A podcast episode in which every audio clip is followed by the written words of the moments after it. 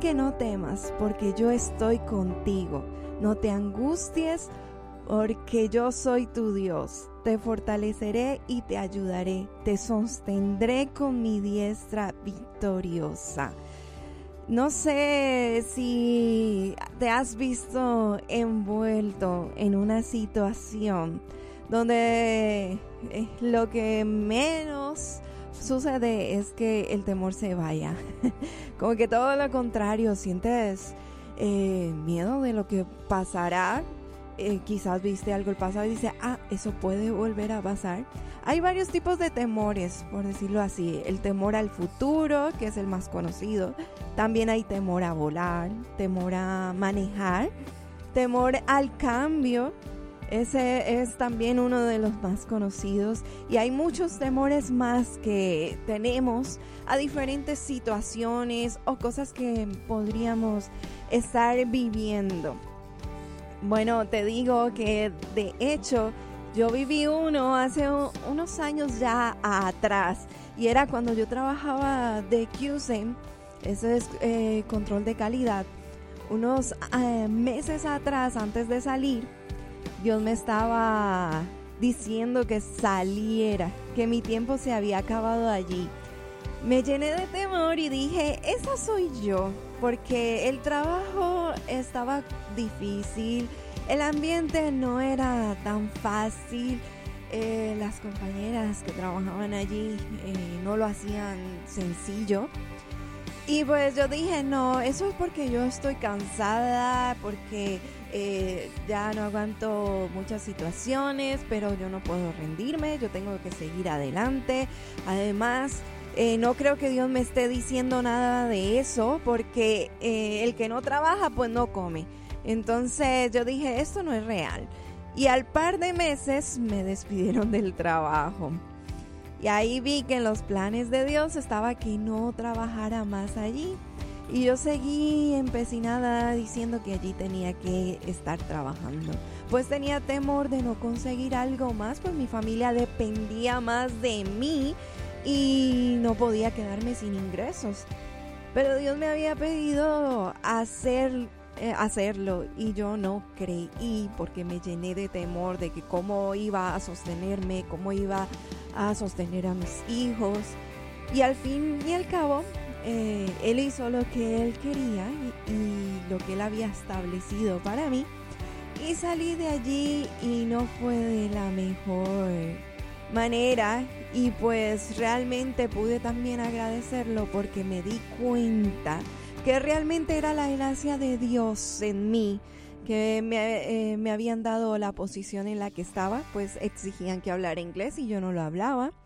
Requería de mucha atención y cuidado eh, y pues eh, esos días la atención y el cuidado no estuvieron.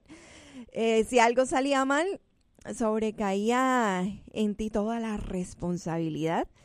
Y pues esa semana que, que, me despidieron, todo me salía al revés. Y yo había colocado todo mi empeño y atención, pero salía mal. Entonces ahí me di cuenta de que definitivamente cuando Dios dice algo, Dios lo va a hacer y que yo no debo llenarme de ese temor. Cuando Dios nos dice no temas, no significa que ya no debemos sentir el temor eh, o el miedo a las cosas. Es que sintiendo el temor no le hacemos caso, sino que avanzamos porque sabemos que Dios está con nosotros y que tenemos seguridad en Él. Por lo tanto, aunque mi alma sienta temor, yo no me detendré y caminaré a lo que Dios ha dicho que haga. En Hebreos 11 podemos ver eh, varios héroes de la fe donde mostraron su confianza para con Dios. Vamos, en el versículo 6 dice, pero sin fe es imposible agradar a Dios, porque es necesario que el que se acerca a Dios crea que le hay y que es galardonador de los que le buscan. Lo que Dios desea que creamos, que Dios existe y que es bueno. Pregunta, ¿qué es la valentía? ¿Qué es la valentía? Bueno, La valentía son los pasos hacia adelante, sintiendo temor, aun cuando tenemos el temor, podemos seguir. Eso es valentía. El significado del temor podemos decir que es una falsa evidencia que parece ser real. En la mayoría de las ocasiones dejamos que eso ocurra en nuestra mente. Creemos a las evidencias falsas que no son reales. Ejemplo de cuando se está a la espera y se escucha algo y se escucha otra cosa y ya, entonces eh, la imaginación hace lo suyo. En José, eh, en José 3, eh, Josué, que vimos su historia, debía cruzar, pero Dios le dijo que esperara tres días y que cruzara. Usted se imagina lo que uno puede estar pensando en ese tiempo. ¿Cómo vamos a pasar? Yo tengo que mirar de qué manera vamos a hacerlo. Dios no le había dicho cómo pasar, simplemente que en tres días cruzara el Jordán. Lo tremendo aquí es que cuando colocó el pie, se abrió el mar. Si Dios lo ha, lo ha dicho, Él lo. No sabemos de qué forma, algunas veces eh, sabemos el tiempo y en otras ocasiones ni sabemos cuándo. De lo que debemos estar seguros es que Él cumplirá su promesa porque Él está con nosotros y ha dado su palabra. No puede faltar a su palabra porque estaría faltando a sí mismo.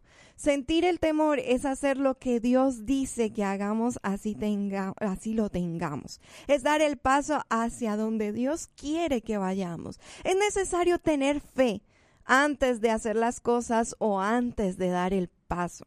En Romanos 12:3 dice, digo pues, por la gracia que me es dada a cada cual que está entre vosotros, que no tenga más alto concepto de sí que el que debe tener, sino que piense de sí con cordura, conforme a la medida de la fe que Dios repartió a cada uno. En ocasiones pensamos que no podemos creer que algo así pueda ocurrir a nuestro favor, que la situación no tiene resolución y decidimos no dar el paso por falta de fe. Pero esto no es verdad, porque en Romanos dice que cada uno eh, tiene una medida de fe. Por lo tanto, no necesitamos una fe grande para creer que nuestra circunstancia va a cambiar. Cuando el temor venga, lo que nosotros debemos decir es, yo confío en Dios. Aunque tenga miedo, aunque tenga temor, yo voy a hacer lo que Dios dijo que debo hacer. Dios ha planeado una gran vida para ti. Dios ha pensado en lo mejor para ti. En Juan 10:10 10 dice, el ladrón no viene sino para hurtar y matar y destruir. Yo he venido para que tengan vida y para que la tengan en abundancia por la venida de Jesús nos ha bendecido con toda bendición espiritual y desea hacer grandes cosas en nuestras vidas. Y eso es ahora, eso no es cuando venga, eh, llegue su segunda venida, es ahora que somos bendecidos.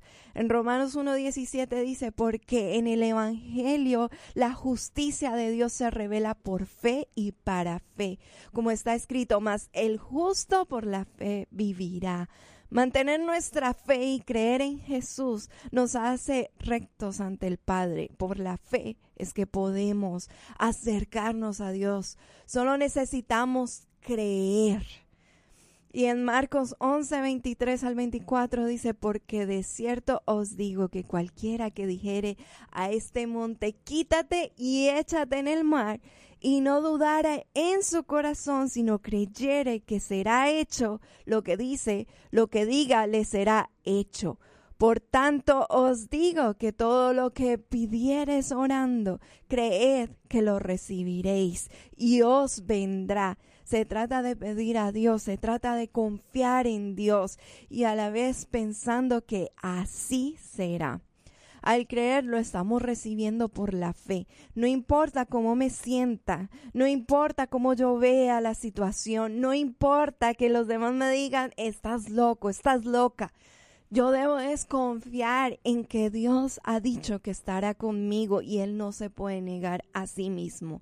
Nosotros sabemos que tenemos a Dios en, en, nosotros. Él habita en nosotros, así que no se puede negar a sí mismo. Somos sus hijos y Él ha hecho un sacrificio impresionante en la cruz por ti y por mí.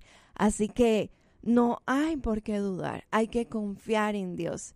Y tranquilo, tranquila, de que si Él lo ha dicho, él lo hará. Aunque nosotros lo veamos como que eh, eso que está ocurriendo eh, y esas decisiones que hay que tomar como que no son nada buenas, créeme que sí son buenas. Cuando yo em, salí, salí del trabajo de, eh, control de calidad, realmente me asusté. Estaba asustada porque yo dije, ahora, ¿cómo voy a hacer para pagar todo lo que tengo que pagar para la, alimentación, para los biles, para el arriendo, mis hijos. Y realmente dije, ok, tú ya me lo habías dicho, voy a descansar y voy a confiar en ti. Y al siguiente día yo ya estaba trabajando. Esas son las cosas que, que, Dios solo puede hacer. Así que te invito a que descanses en sus manos, a que te entregues completamente a Él y confíes y no te sientas mal porque tengas temor, porque te dé miedo. Eh, eh, lo que tienes que hacer es sencillamente descansar en Él, eh, lanzarte a Él en sus brazos y confiar de que todo va a salir bien.